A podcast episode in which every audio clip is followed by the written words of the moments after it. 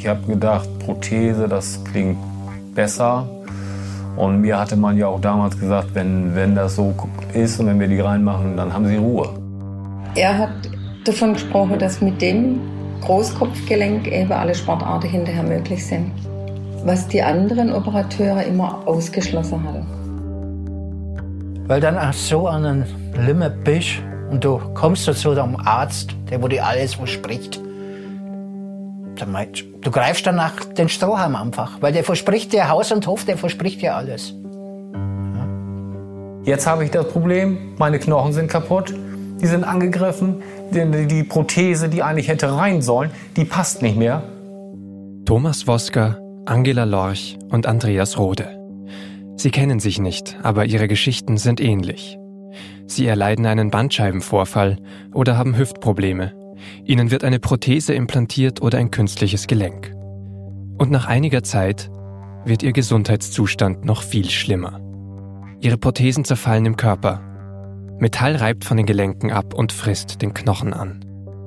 Und es gibt viele vergleichbare Geschichten von Patienten, bei denen der Herzschrittmacher plötzlich unkontrollierte Elektroschocks abgesetzt hat, bei denen trotz einer Insulinpumpe plötzlich viel zu viel Insulin in den Körper gelangt ist. Oder bei denen Brustimplantate gerissen und ausgelaufen sind. Also wenn Sie ins Krankenhaus gehen, haben Sie keine Sicherheit und keine Garantie, dass man Ihnen äh, Medizinprodukte einsetzt, die äh, fehlerfrei sind, die eine gute Qualität haben. Diese Sicherheit haben Sie nicht. Die Berliner Patientenanwältin Ruth Schulte-Zoy kennt viele Fälle, bei denen Medizinprodukte fehlerhaft waren. Man muss immer damit rechnen, das ist wirklich meine Erfahrung, meine langjährige Erfahrung, dass Medizinprodukte eingesetzt werden, die billig waren beim Einkauf und damit einfach von mangelhafter Qualität sind. Das gilt für Deutschland, das gilt aber auch global. Das zeigt eine Recherche der Süddeutschen Zeitung zusammen mit Partnermedien aus mehr als 30 Ländern.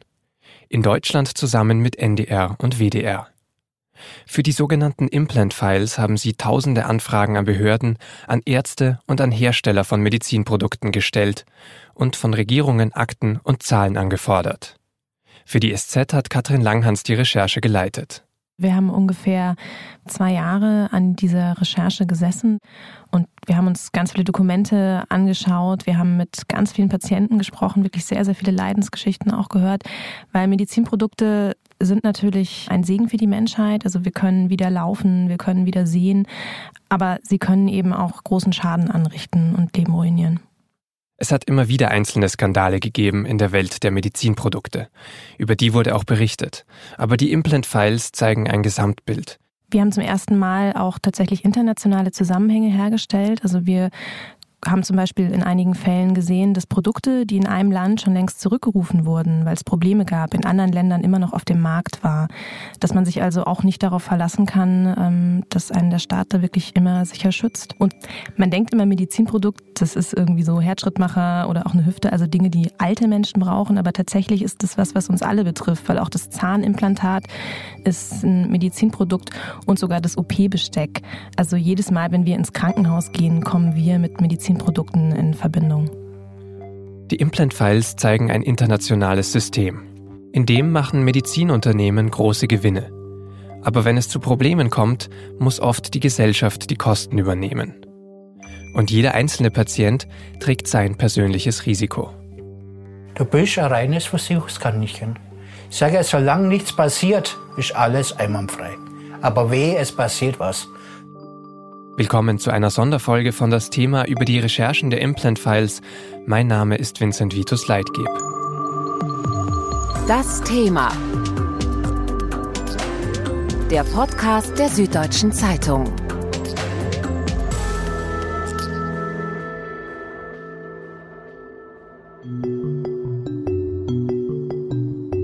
Mein Wunsch war praktisch, dass ich alles wieder genauso machen habe wie früher und das Wichtigste war, dass ich dann wieder völlig schmerzfrei war, so wie früher auch. Andreas Rode ist heute 47 Jahre alt. Seine Krankengeschichte beginnt vor etwa zehn Jahren mit einem Bandscheibenvorfall. Ihm wird vorgeschlagen, seine Wirbel zu versteifen. So sollen Bewegungen verhindert werden, die Nerven oder Rückenmark schädigen könnten. Das hilft gegen Schmerzen, allerdings können sich Patienten mit einer Versteifung nicht mehr ganz so gut bewegen.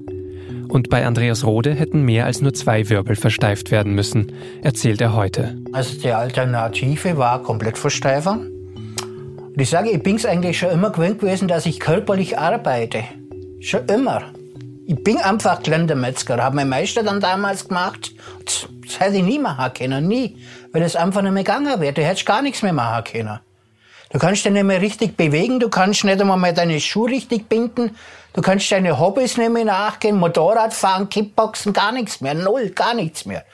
Und da kommst du noch weniger vor als Mensch als jetzt überhaupt. Ein Arzt rät Andreas Rode 2010 für eine andere Behandlung in eine kleinere Klinik zu gehen.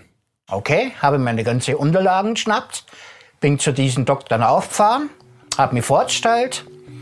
Also ja damals praktisch gleich auf mich zukommen, Herr Rode, wir machen gerade eine Studie, da können Sie teilnehmen. Wir machen Ihnen die Bandscheibenvollprothese und Sie können alles wieder so machen, wie vorher auch. Die Bandscheibenvollprothese wurde von der Firma Ranier Technology entwickelt und soll durch die Studie für den Markt zugelassen werden. Die Operation läuft gut.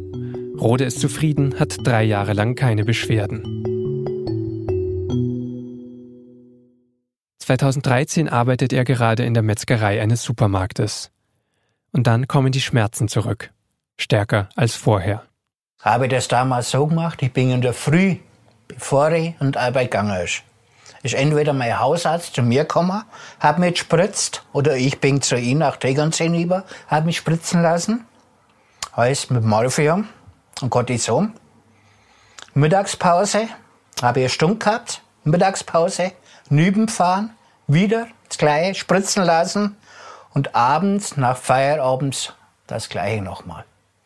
Das habe ich damals fast zweieinhalb Monate durchgezogen war zum Teil hinter der Theke drin gestanden, dass mir Kunden schon angerührt haben, wieso ich heul vor lauter Schmerzen. Ich habe Angst gehabt, dass ich die Stelle von ihr verliere. Und ich sage, und dann wirklich rein gar nichts mehr. Rodes Frau arbeitet mit ihm zusammen. Sie weiß, dass die Schmerzen stärker werden, dass er nicht mehr kontrollieren kann, wann er aufs Klo muss dass er deshalb untertags nach Hause muss, um sich zu duschen und sich umzuziehen. Manchmal muss er das dreimal am Tag machen. Nach einigen Wochen kann Rode auch nicht mehr gut schlafen. Und irgendwann ist es zu viel. Ah, ich sage, den Tag vergiss ich nie. Der 28.12.2013 war das. Da wollte ich nachts aufstehen, wollte auf Toilette gehen. Ich habe nicht mehr aufstehen können, ich habe gar nichts mehr können gar nichts mehr. Ich bin mir vorgekommen, als ob ich gelähmt gewesen wäre. Die Frau gesagt, so, jetzt ist Schluss aus. Sie mag auch nicht mehr so weitermachen. Dann hat sie einen Sanka angerufen. Da haben sie dann Computertomographie gemacht. Da kommen da auf einmal, ich habe mich erst gewundert, wieso kommen jetzt auf einmal vier, fünf Ärzte waren's, rein. Da sagen sie, Herr Rode, ganz eine schlechte Nachricht. Sie haben einen faustgroßen Tumor im Rückgrat drin. Haben sie mich operiert. Dann, wo ich einigermaßen wieder da war von der Narkose, denke ich mir, was ist jetzt los? Stehen auf einmal gute 40 Ärzte bei mir im Zimmer herein. Da sagt der Oberarzt, Herr Rode, eine gute und ganz eine schlechte Nachricht. Es war kein Tumor. Sowas wie Sie haben, haben wir noch nie erlebt in unserer ganzen Laufbahn. Noch nie. Es war kein Tumor, aber die Prothese, was Sie reingekriegt haben, die löst sich auf Rode wird also noch einmal operiert. Noch einmal. Noch einmal. Am Ende sind es mehr als 40 Eingriffe, weil es immer wieder zu Komplikationen kommt. Und das alles wegen einer Prothese, die kaputt gegangen ist, die ihm am Ende also noch mehr Schmerzen bereitet hat. Und inzwischen wurde sie auch schon vielen anderen Patienten eingesetzt. Der hat tatsächlich in dem Jahr, in dem auch Rode an der Studie teilgenommen hat, noch die sogenannte CE-Zertifizierung bekommen. Das heißt, das Produkt durfte von dem Zeitpunkt an in Europa ganz normal vertrieben werden und wurde auch Patienten eingesetzt. Katrin Langhans arbeitet im Investigativressort der Süddeutschen Zeitung. Also wir haben mit Ärzten gesprochen, die uns erzählt haben, dass es bereits bei mehreren Dutzend Patienten auch wieder rausoperiert werden musste, weil die eben ähnliche Probleme hatten wie Andreas Rode. Was ist das, die CE-Zulassung, die du gerade genannt hast? Bei Medizinprodukten ist es so, dass sie zertifiziert werden von sogenannten benannten Stellen. Das ist zum Beispiel der TÜV oder auch die DEKRA. Das heißt, es ist nicht der Staat, der entscheidet, welches Produkt bei uns auf den Markt kommt, sondern es sind private Institute. Und oft ist es so, dass der Hersteller einfach nur Papierunterlagen einreicht, also Laboruntersuchungen. Der TÜV schaut sich das an und gibt eben das Go oder auch nicht das Go. Das heißt, die haben nie diese Prothese selbst in der Hand zum Beispiel.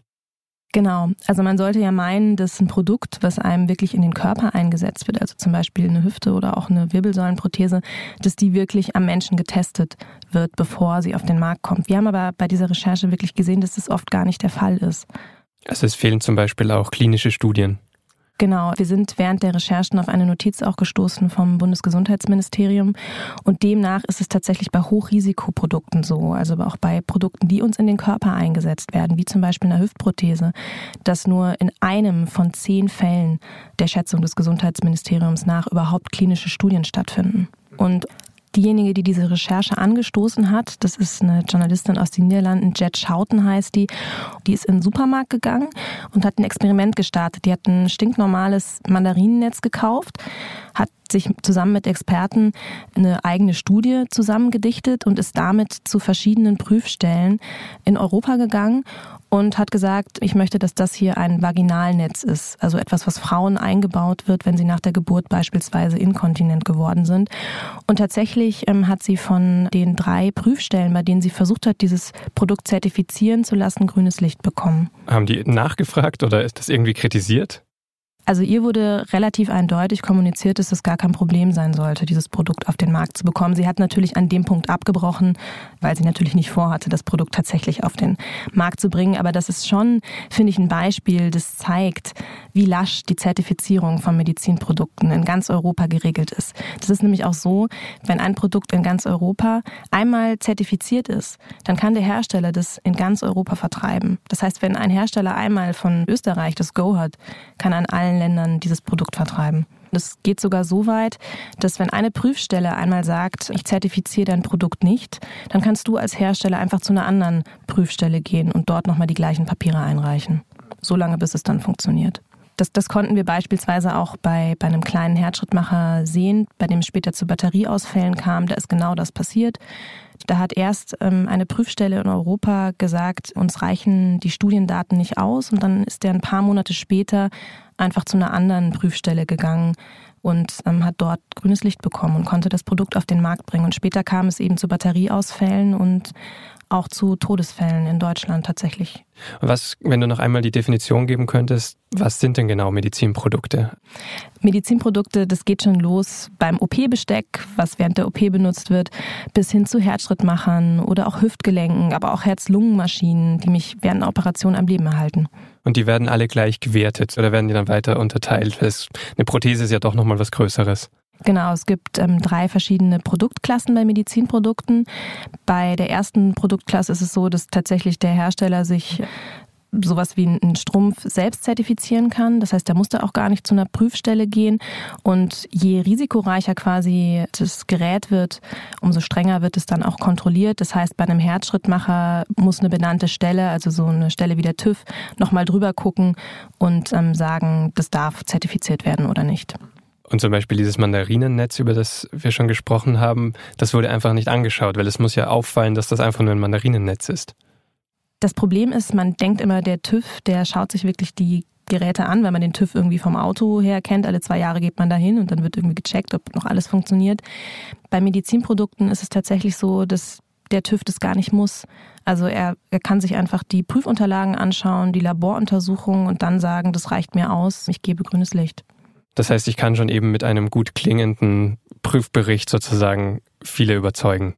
Genau, das ist im Endeffekt der Fall. Also der Punkt ist einfach, dass die meisten Produkte tatsächlich und darunter auch Hochrisikoprodukte bei uns auf den Markt kommen, ohne dass es jemals eine klinische Studie gab. Also ohne dass dieses Produkt jemals im Menschen getestet wurde. Und wenn man im Krankenhaus ist, dann erfährt man das im Endeffekt gar nicht, was einem gerade eingebaut wird. Ob das ein Produkt ist, was schon seit Jahren auf dem Markt ist oder ob das ein Produkt ist, was vielleicht gerade mal seit ein paar Monaten eine Zertifizierung hat, ohne jemals in einem Menschen implantiert worden zu sein. Das ist in vielen Fällen möglich durch das sogenannte Äquivalenzprinzip.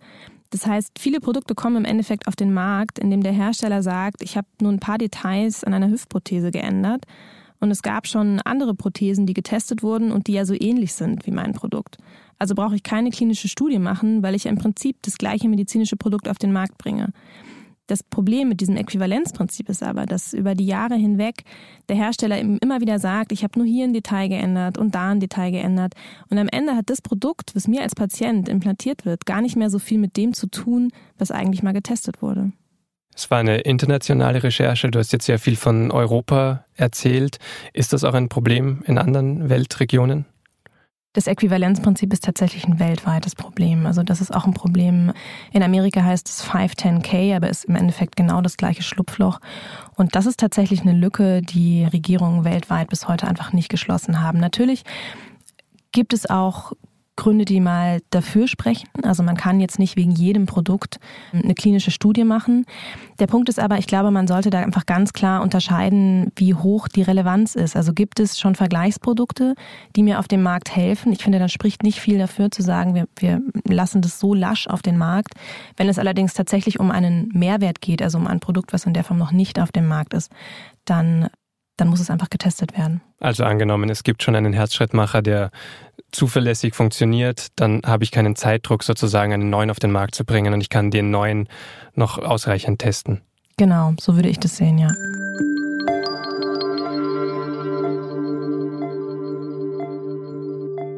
Im Vergleich zu Europa sind die Zulassungswege zum Beispiel in den USA schwieriger. Dort überwacht eine staatliche Stelle den Markt, die Bundesbehörde FDA. Viele Produkte, die in Europa zugelassen werden, schaffen es in den USA nicht in den Verkauf oder erst viel später.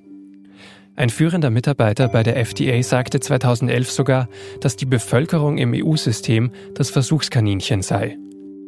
Und tatsächlich gab es laut einer Studie aus dem Jahr 2016 in Europa doppelt so viele Vorkommnisse mit zugelassenen Herzklappen, Stents oder Hüftprothesen wie in den USA. Sonst ist es auch schwierig, wirklich aussagekräftige, also unabhängige Studien zu finden. Die meisten werden von den großen Medizinkonzernen zumindest mitfinanziert.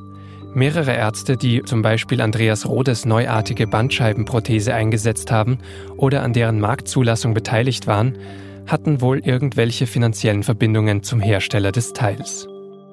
Und auch später, wenn erst einmal Fehler aufgetreten sind, sind die Konzerne durch das bestehende EU-System im Vorteil. Denn bis Patienten von Hinweisen auf ein defektes Medizinprodukt erfahren, kann es lange dauern. Als Patient erfährt man im Endeffekt erst dann davon, wenn der Hersteller einen Rückruf einleitet, also wenn der Hersteller entscheidet, dass es so viele Probleme gibt, dass er die Patienten warnen muss, von allen einzelnen Fällen erfahre ich in der Regel gar nichts. Also im Endeffekt ist es so, dass Kliniken verpflichtet sind, an den Hersteller zu melden, wenn es ein Problem gibt und auch direkt an die Bonner Bundesbehörde. Die eigentliche Verantwortung aber per Gesetz liegt vor allem beim Hersteller, dass er das weiterleitet. Und macht er das? Also in Amerika ist das zum Beispiel so, da gibt es eine Datenbank und die ist öffentlich. Das heißt, da kann ich eben schauen, welche Fälle wurden gemeldet und welche auch nicht. Und die Kollegen in Amerika haben tatsächlich festgestellt, dass es da oft zu Vertuschung kommt. Also dass es eben nur eine Meldung gibt und wenn ich auf diese eine Meldung klicke, dann verbergen sich hinter dieser einen Meldung mehrere Fälle. Wenn ich jetzt selbst Patient bin und mir wird zum Beispiel auch eine Bandscheibenprothese eingesetzt, wie Andreas Rode, die wurde auch getestet in einer Studie, aber es gab Probleme. Habe ich überhaupt eine Chance zu sehen, dass es mit dieser Prothese Probleme gab bisher? Diese Chance hat man eben leider nicht. Also es ist so, dass Ärzte und auch Hersteller jedes Problem melden müssen, was möglicherweise mit dem Gerät zusammenhängt, und zwar an das sogenannte BfArM. Das ist eine Behörde, die in Bonn sitzt und die sammelt alle diese Daten. Das heißt, das BfArM hat Zugriff auf alle Problemmeldungen, die es in Deutschland gibt, aber diese Datenbank, die ist eben nicht öffentlich. Und das Gesundheitsministerium hat sich in der Vergangenheit auch nicht dafür eingesetzt, dass es öffentlich wird. Es ist bekannt, dass es, dass es eben mehrere Zehntausend Meldungen darin in den letzten Jahren gab. Aber wir können eben auch nicht in die Inhalte reingucken. Wir haben tatsächlich aus diesem Grund jetzt auch eine Klage eingereicht, weil wir sagen, das sind einfach Daten, die müssen dem Patienten zugänglich sein, weil das ist im Endeffekt die einzige Chance, die ich habe. Wenn ich vor der Entscheidung stehe, möchte ich Hüftmodell XY oder nicht, dann muss ich einfach nachschauen können, gab es Probleme damit. Und diese Daten, auf die habe ich eben überhaupt keinen Zugriff als Patient. Bei Andreas Rodes Prothesenmodell hat es die ersten Vorfälle noch im Jahr seiner Operation gegeben. Später heißt es sogar, das Produkt könne im Körper wandern. Der Hersteller gibt selbst eine dringende Sicherheitsmitteilung heraus. Aber laut Papieren, die SZ-Reporter einsehen konnten, wurden dabei noch nicht einmal alle Meldungen von den Mitarbeitern des Herstellers an die Behörden weitergereicht. Auch bis Andreas Rode etwas erfährt, dauert es lange. Wo ich erfahren habe, dass entweder der Arzt schuld war oder die Prothesenfirma. Ich sage, ich habe alles probiert. Ich habe einen Rechtsanwalt gehabt, ich habe dann nochmal einen Rechtsanwalt gehabt, Krankenkasse ist dagegen vorgegangen. Du bist einfach nicht weitergekommen. Rode sucht nach seiner Operation auch nach rechtlichen Möglichkeiten, was er wegen der kaputtgegangenen Prothese machen kann. Genau wie viele andere Patienten oder Krankenkassen, die es immer wieder versuchen, gegen die Hersteller von Medizinprodukten zu klagen. Einen der erfolgreichsten Fälle verhandelt Ruth Schulte-Zoy. Sie ist seit 23 Jahren Patientenanwältin in Berlin. An einem langen Holztisch mit Leitsordnern voller Krankenakten erzählt sie von ihren Prozessen. Sie spricht schnell, wirkt manchmal wütend und manchmal trotz ihrer Erfahrung verwundert. Über Ärzte und vor allem über die Hersteller von Medizinprodukten. Also wirklich der Patient, der muss einfach aufgeklärt werden, er muss sich informieren, er muss, er muss selber initiativ klären, welcher Hersteller die, die qualitativ hochwertigsten ähm, Medizinprodukte erstellt. Er darf sich nicht verlassen auf die ähm, Ärzte. Ja. Häufig ist ja auch so, dass dann Krankenhäuser mit bestimmten Herstellerfirmen zusammenarbeiten, schön billig, eine Discountpreise, ja. Und, ne? Aber das sind ja keine Kriterien für eine Qualität. Vor drei Jahren erstreitet Schulte Zoy ein bahnbrechendes Urteil für Patienten. Eine Herstellerfirma hatte Meldungen bekommen und reagiert. Also es gab einen Sicherheitshinweis mit dem Inhalt, ähm, zum Beispiel ist Herzschrittmacher, es war ein Herzschrittmacherfall, Herzschrittmacher der bestimmten Serie so und so äh, weisen eine erhöhte Ausfallquote auf, was damit zusammenhing in diesem Fall, dass ähm, das Verdichtungsmaterial eben nicht sicher war und dadurch die Batterie sich schneller entladen konnte. Das war der Hintergrund. Mehrere Patienten werden wegen des Sicherheitshinweises noch einmal operiert, um die zurückgerufenen Herzschrittmacher auszutauschen, sicherheitshalber und die Krankenkasse dieser Patienten möchte die Kosten für die Operation an den Hersteller des Herzschrittmachers abgeben. Der will aber nur unter bestimmten Umständen zahlen. Nämlich nur dann, wenn die Patienten nach der Operation beweisen können, dass ihr eigener, einzelner Herzschrittmacher auch wirklich fehlerhaft war. Dass er zur fehlerhaften Serie gehört, würde nicht reichen. Die Patienten in dem Prozess von Schulte-Zoy hatten den Schrittmacher nicht mehr. Ihre Geräte wurden nach der Operation entsorgt. Die Patienten konnten nicht beweisen, dass genau ihre Modelle defekt waren. Schulte-Zoy bereitet also eine Klage vor. Die geht vom Amtsgericht weiter ans Landgericht, an den Bundesgerichtshof und am Ende sogar an den Europäischen Gerichtshof. Es geht vor allem um eine Frage. Können Patienten und Ärzte annehmen, dass ein Medizinprodukt fehlerhaft ist, wenn es Teil einer zurückgerufenen Serie ist? Und der Europäische Gerichtshof hat das ganz stark, hat das ganz eindeutig und unmissverständlich bejaht. Er hat also gesagt, ja, das äh, Medizinprodukterecht ist so auszulegen, immer dann, wenn eine bestimmte Serie eines Medizinproduktes, egal ob Herzschrittmacher, hier in dem Fall war es Herzschrittmacher, aber der EuG hat es sehr weit formuliert, ähm, Gegenstand einer Rückrufoption war oder Gegenstand eines Sicherheitshinweises, ähm, kann angenommen werden, dass das konkrete Medizinprodukt im Einzelfall auch fehlerhaft war. Die Entscheidung fällt am 5. März 2015. Und im Prinzip können Anwälte seither versuchen, das Urteil auf alle Prothesen anzuwenden, die im Körper eines Patienten implantiert worden sind.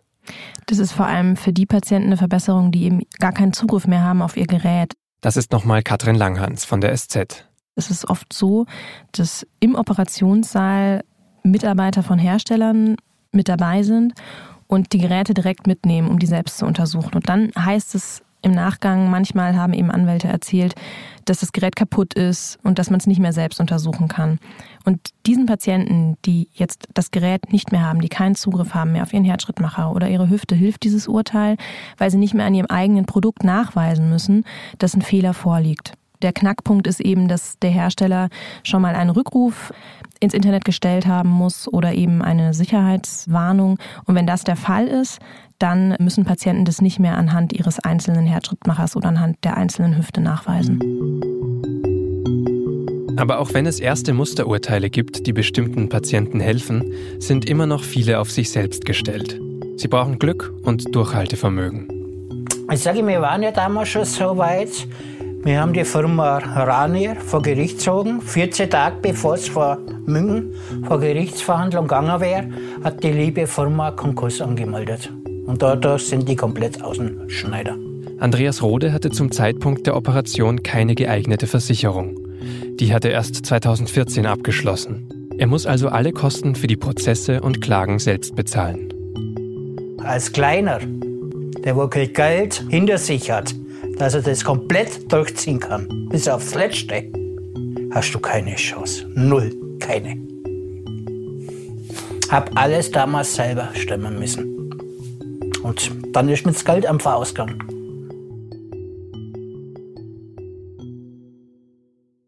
Auch die Patientenanwältin Ruth Schulte-Zeug kennt das Problem. Selbst nach dem vielversprechenden Urteil des EuGH bleibt der Weg vor Gericht schwierig. Ach naja, mit, mit jedem Prozess, also jeder Prozess dauert, ja, also so ein Prozess dauert in der ersten Instanz mindestens zwei Jahre und dann in der zweiten Instanz auch nochmal zwei Jahre, ist ein Zeitfaktor. Und selbst wenn wir jetzt eben sehr, sehr gute Karten haben, ist aber auch zu bedenken, dass die Krankenkassen immer auch sehr viel Geld vorschießen müssen. Ja? Also wenn man klagt, ähm, muss immer erst der, die Krankenkasse oder der geschädigte Patient die Gerichtskosten zahlen, die Sachverständigenkosten zahlen, die Anwälte zahlen. Also äh, große Summen müssen erstmal ausgelegt werden und um dann nach zwei oder vier Jahren zu gewinnen. Das sind immer so Überlegungen, ja. Und bei betroffenen Patienten ist es oft so, die sind auch älter, wer weiß, ob sie noch lange leben. Finanziell haben die Unternehmen einfach einen Vorteil. Sie können sich erstklassige Anwälte leisten, meistens von großen internationalen Kanzleien. So macht es auch der weltweit größte Hersteller von Medizinprodukten, Medtronic. Das Unternehmen beschäftigt mehr als 85.000 Mitarbeiter und hat Filialen in mehr als 150 Ländern. Es macht alleine etwa genauso viel Umsatz pro Jahr wie die gesamte deutsche Medizinproduktbranche. Also jedes Mal, wenn ich als Patient eigentlich ins Krankenhaus gehe, komme ich mit einer sehr großen Wahrscheinlichkeit mit Produkten von Medtronic in Verbindung, dass mir vielleicht ein Herzschrittmacher eingesetzt wird, aber auch dass das OP-Besteck von diesem Hersteller im Krankenhaus vorhanden ist. Also die haben eigentlich mit fast allen großen Kliniken Verträge.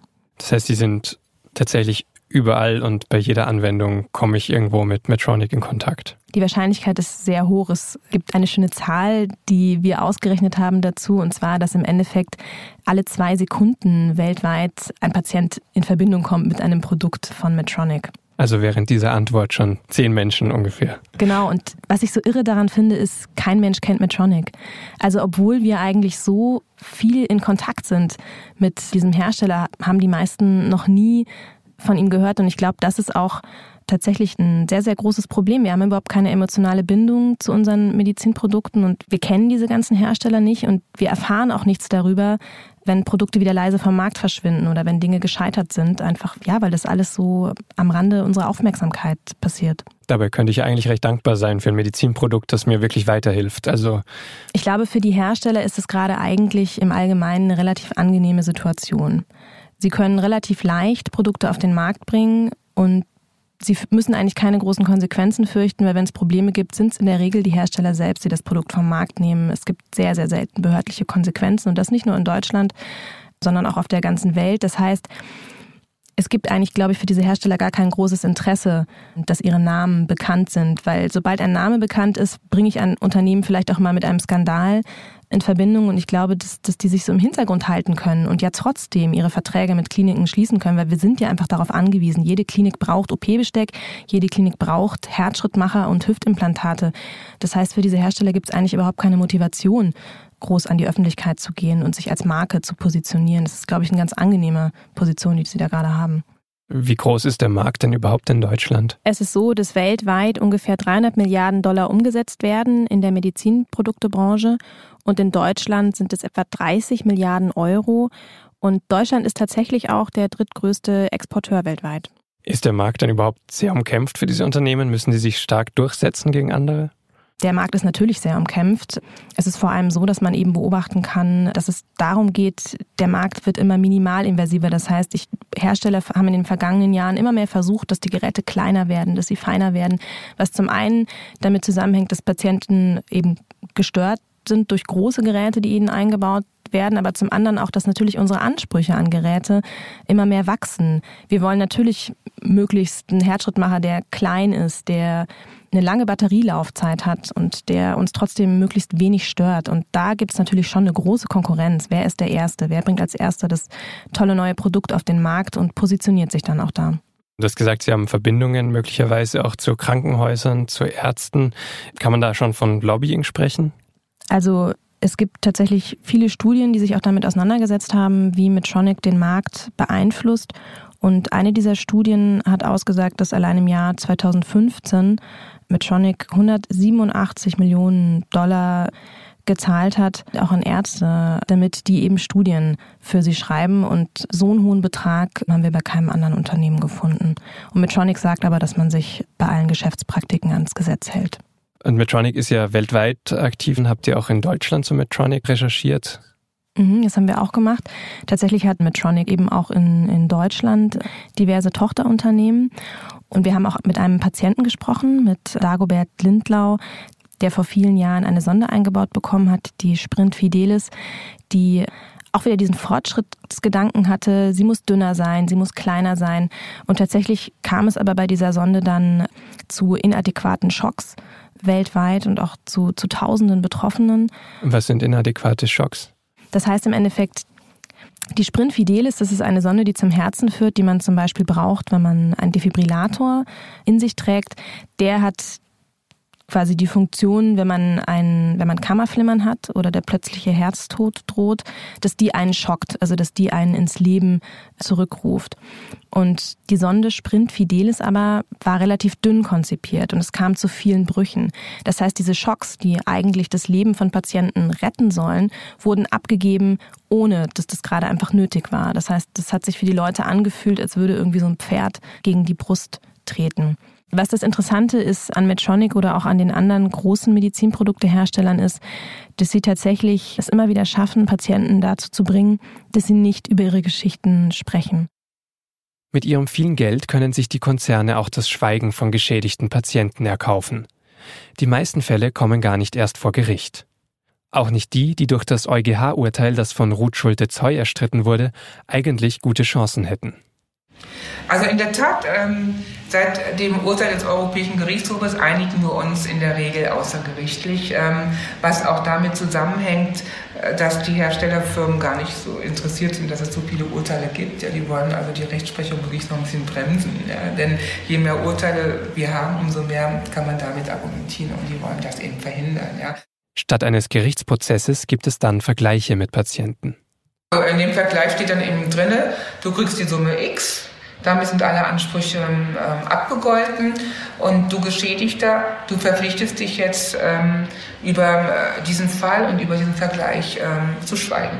Das Schmerzensgeld liegt dabei im vierstelligen oder niedrigen fünfstelligen Bereich.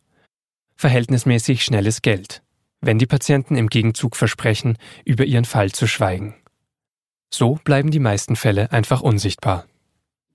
Für Schulte-Zoy ist diese Situation untragbar. Jeder Patient darf eine hundertprozentige Sicherheit erwarten, ja, so wie man auch ähm, beim Auto eine hundertprozentige Sicherheit erwarten darf oder bei, bei, bei Bremsen im Auto, also auch bei Gegenständen, bei Sachen darf man eine hundertprozentige Sicherheit erwarten. Und das muss doch erst recht gelten, wenn es um Medizinprodukte geht, die dazu dienen, ein, ein körperliches Defekt oder eine körperliche Schwäche zu kompensieren und auszugleichen. Bisher gibt es nur anlassbezogene Kontrollen. Informationen nur, wenn es Hinweise gibt über Ausfälle. Die Patientenanwältin fordert mehr. Engmaschige, unangemeldete Kontrollen, unangemeldete Kontrollen und zwar ähm, ohne dass ein Anlass vorliegen muss. Und die müssten einmal im Jahr sein und ähm, es müsste diese Kontrollen äh, müssten nicht nur vorgenommen werden von den ähm, Zertifizierungsunternehmen, sondern flankierend auch noch von den nationalen Aufsichtsbehörden. Ja, es müsste so eine Art doppelter Schutz vorliegen und solange das nicht der Fall ist, wird sich die Situation absolut nicht wesentlich ändern. Das ist meine ganz große Überzeugung. Ab dem Jahr 2020 soll es Verbesserungen geben. 2017 trat europaweit eine neue Medizinprodukte-Richtlinie in Kraft. Jedes Medizinprodukt hat jetzt eine eigene Nummer. Es ist dadurch eindeutig zu identifizieren.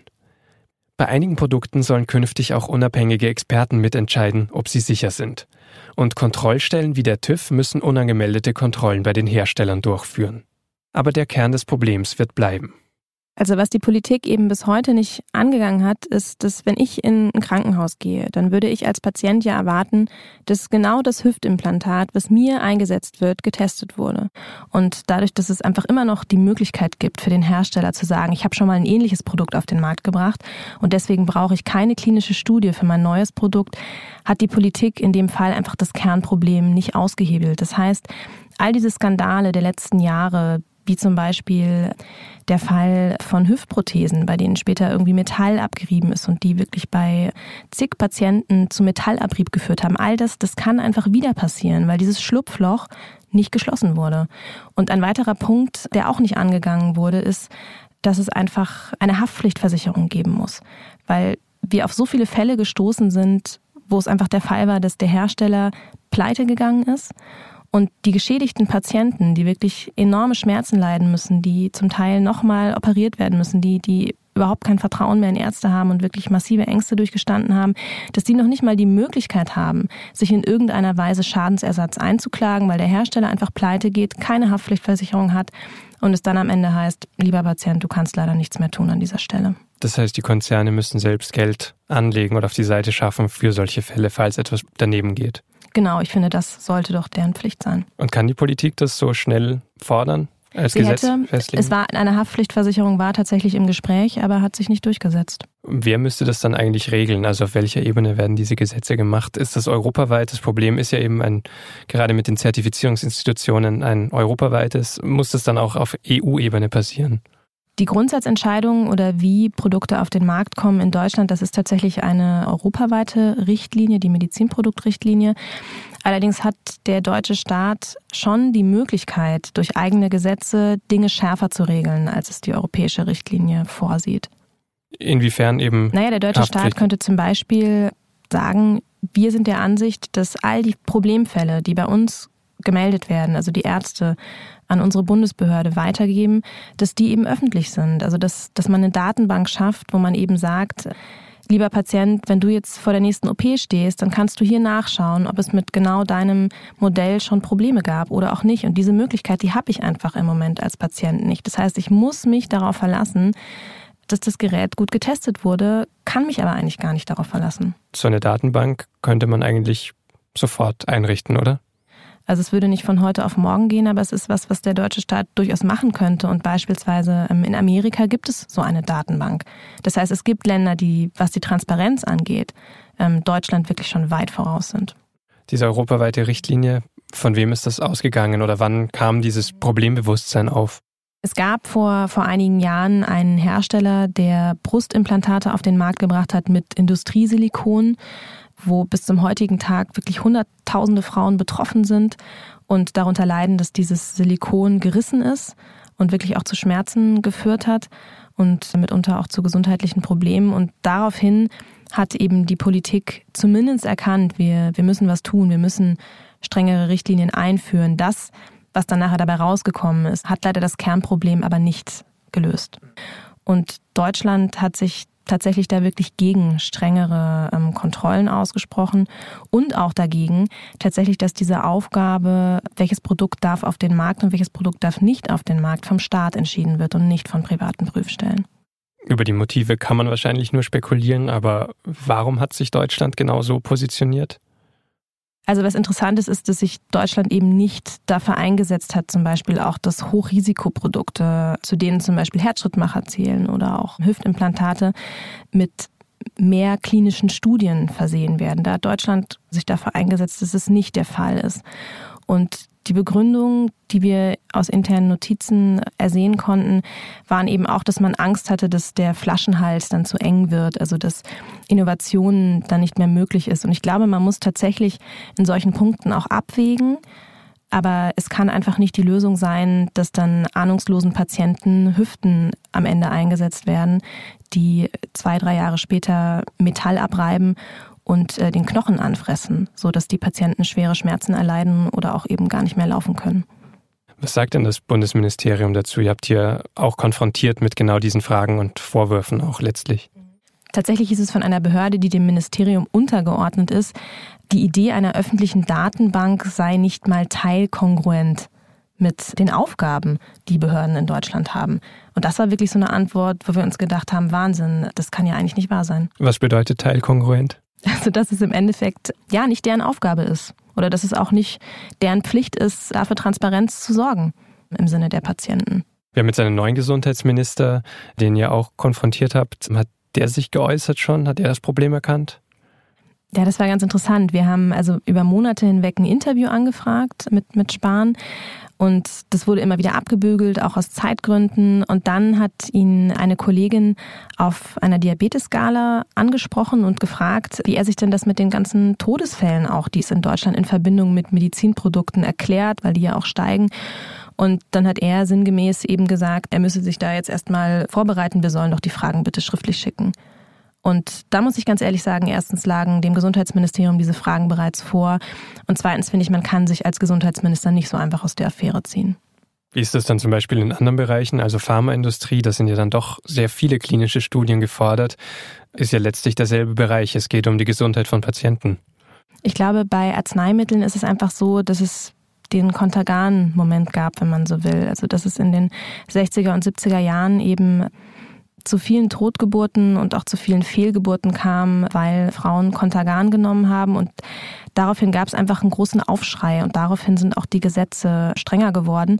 Bei Medizinprodukten gab es irgendwie diesen Moment nie. Es gab hier mal einen Skandal und da mal einen Skandal, aber es gab nie so diesen richtig großen Aufschrei, äh, wo man gesagt hat, das darf einfach nicht passieren und da müssen wir Patienten einfach strenger schützen. Kommt der Aufschrei jetzt?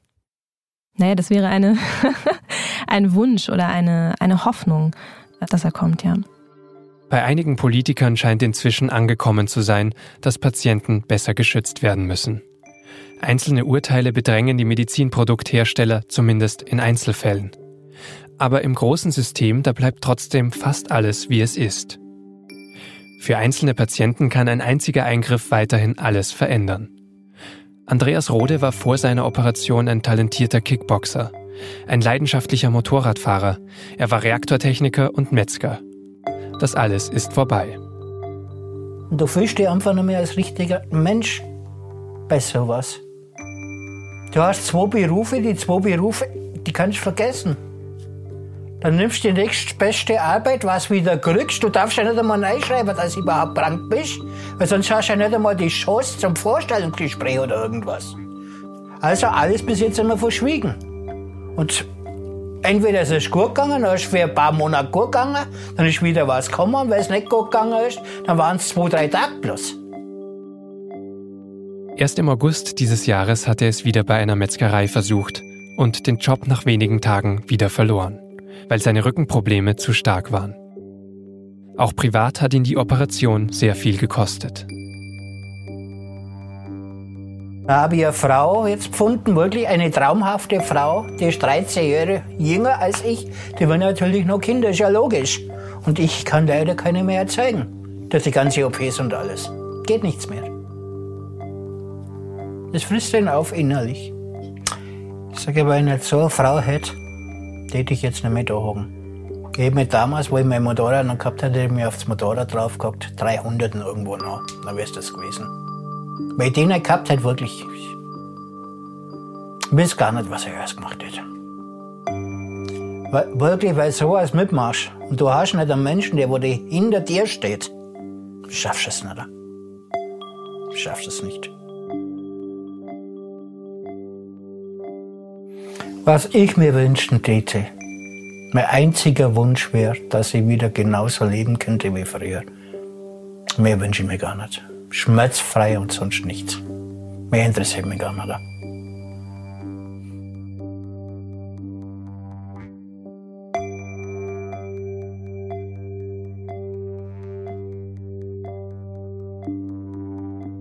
Das war die Sonderfolge von das Thema zu den Recherchen der Implant Files.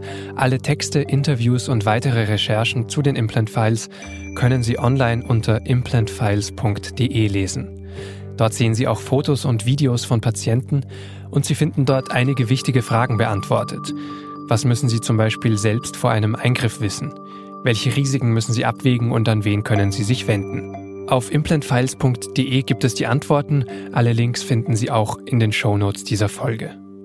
Und falls Sie uns Ihre Geschichte erzählen wollen oder selbst Fragen haben, schreiben Sie uns gerne eine Mail an implantfiles.sz.de. Dieser Podcast wird produziert von Laura Terberl und mir, Vincent Vitus Leitgeb. Wir hatten in dieser Folge zusätzliches Audiomaterial von Franziska Malsen und Katrin Langhans und zusätzliche Unterstützung beim Mischen und Schneiden durch Lorenz Keins. Alle Informationen zu den SZ-Podcasts finden Sie unter sz.de-podcast. Vielen Dank fürs Zuhören. Bis zum nächsten Mal.